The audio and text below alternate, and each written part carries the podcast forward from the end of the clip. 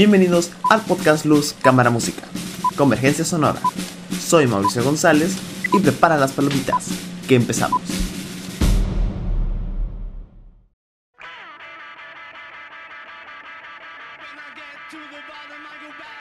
¿Cómo están mi gente?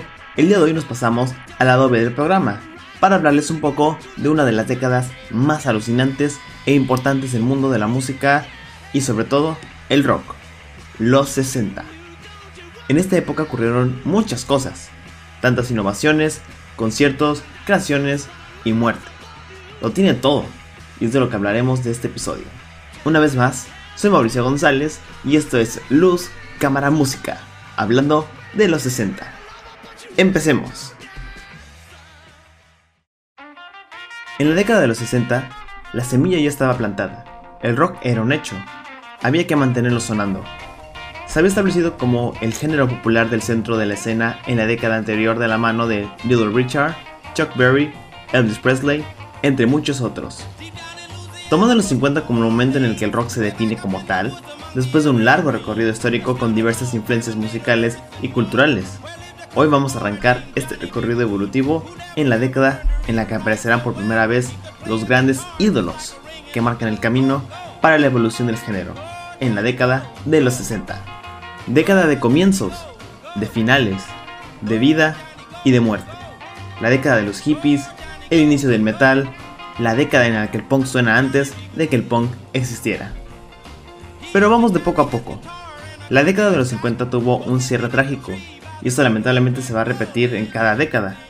La historia del rock está llena de muertes trágicas, y en este caso hablo del día en que murió la música, que así lo denominaron el 3 de febrero de 1959, cuando en un accidente de avión murieron Buddy Holly, Richie Valens y The Big Whooper, tres jóvenes músicos con carreras cortas, pero muy representativas de la época.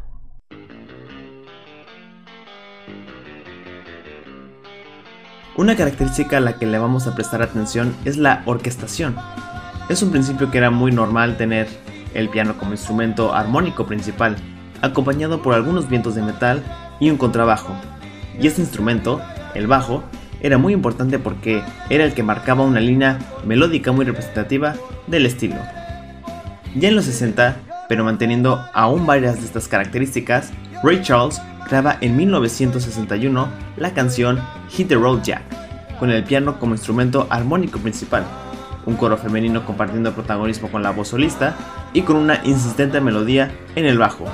Y así nace un clásico que sería reversionado numerosas veces.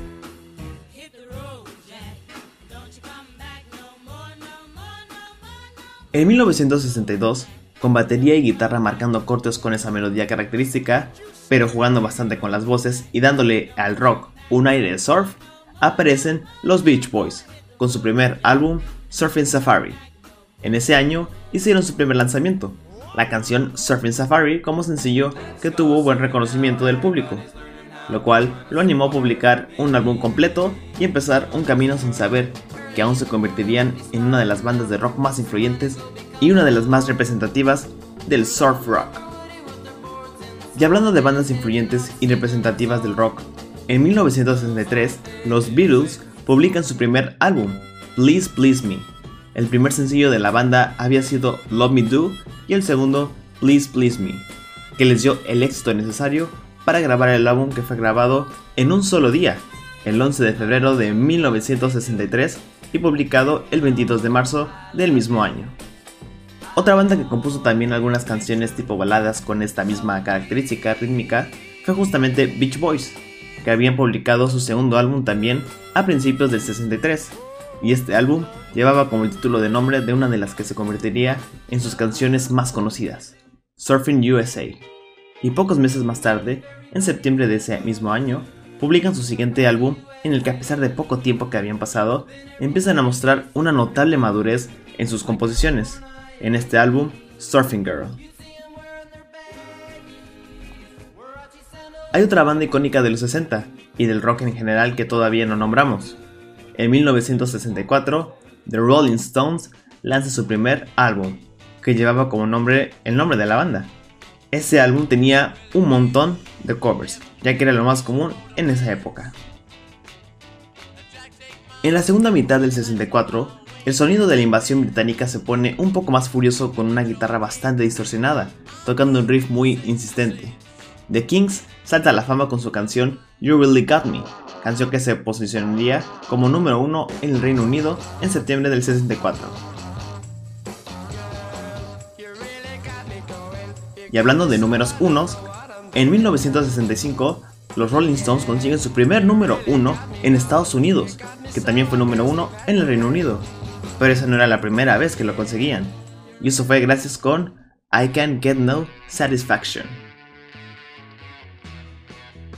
A mediados de los 60, como en realidad a lo largo de toda su historia, el rock se nutrió mucho de otros estilos para evolucionar, y algunos músicos que se dedicaban a otro tipo de música empezaron a tocar rock como el caso de Bob Dylan, que había tocado y compuesto música folk hasta el momento, pero en su disco Bring It All Back Home de 1965 empieza a mostrar su primer acercamiento al rock, aunque con una notable influencia del folk que venía haciendo hasta el momento. Cerca del final del 65, The Who le habla a la generación de ese entonces con la actitud más agresiva con la canción My Generation.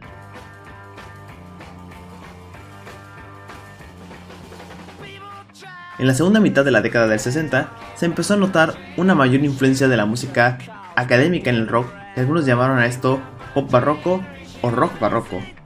Esta influencia era sutil en la mayoría de los casos, aunque a veces se hacía bastante evidente.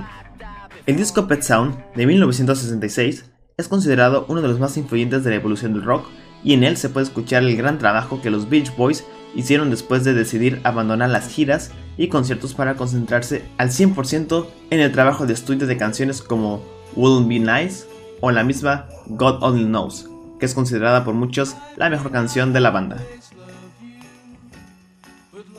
Por su parte, los Beatles casi al mismo tiempo, en agosto de ese año, publican Revolver, álbum en el cual el aire barroco es más evidente.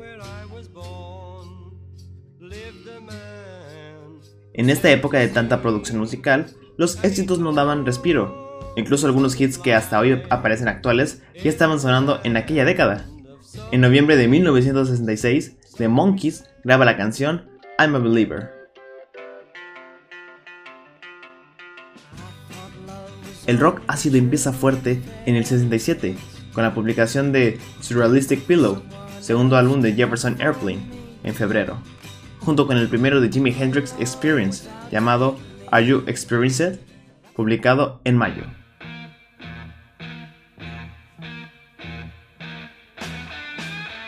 Otro álbum debut publicado a principios de ese año es The Doors, de la banda homónima, que sería uno de los más representativos del rock ácido o psicodélico, con canciones como Break On Through to the Other Side o la famosísima Light My Fire.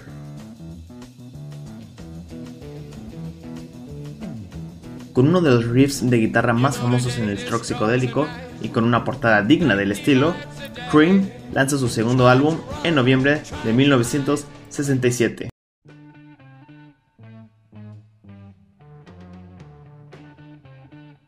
En 1969, con su segundo álbum de estudio, Led Zeppelin alcanza el número uno tanto en Estados Unidos como en Gran Bretaña, y este disco era muy importante para el desarrollo del hard rock y es antecedente directo del heavy metal. En noviembre de 1969, Deep Purple publicó un álbum en vivo en el que la banda toca junto con la orquesta Filarmónica Real. Se trata de la primera vez y no la última en que una banda de rock se fusiona con una orquesta sinfónica y lo bueno es que quedó grabado para que lo podamos escuchar cuando queramos. Este es un claro caso del rock sinfónico.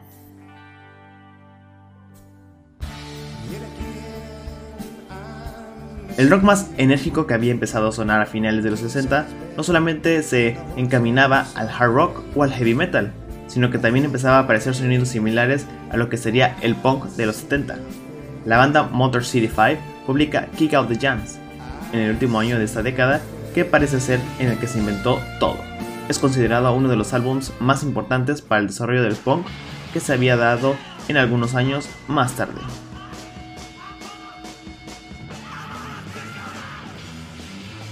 En agosto de 1969 se celebró en Nueva York el Festival Woodstock, con más de 400.000 personas en el público y más de 30 bandas en el escenario. Este festival es considerado un hito de la cultura hippie, que había comenzado al principio de los 60 y se había desarrollado fuertemente ligada a la música psicodélica y había llegado a su cúspide para la fecha en la que llevó a cabo el festival en el que participaron bandas como The Who, Jefferson Airplane, Joe Cocker, Jimi Hendrix, Janis Joplin, entre muchos más. Otra banda que ganó mucha popularidad a partir de este festival fue Santana, liderada justamente por Carlos Santana. Esta banda abrió una nueva puerta al rock psicodélico, dejando entrar muchos rasgos característicos de ritmos latinos. Por otro lado, en septiembre de 1969, The Beatles publica el último disco que grabarían, Abbey Road.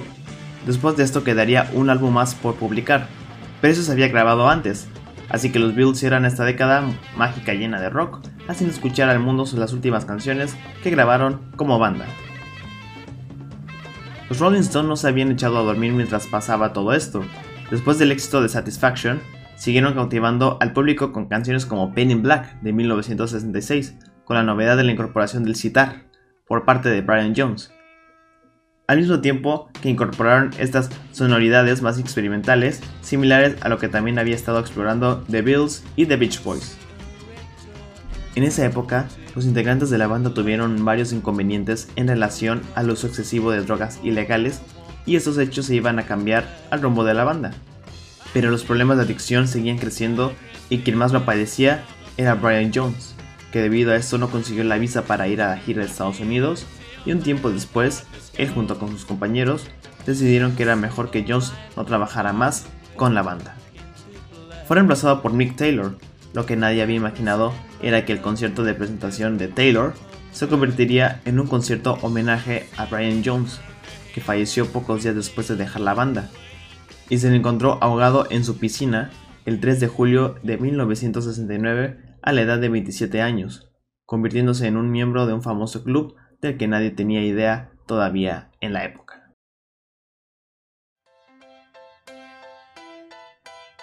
Muchas gracias por escuchar Luz, Cámara, Música, Convergencia Sonora de la Salle Cancún Radio. Mi nombre es Mauricio González y hasta la próxima.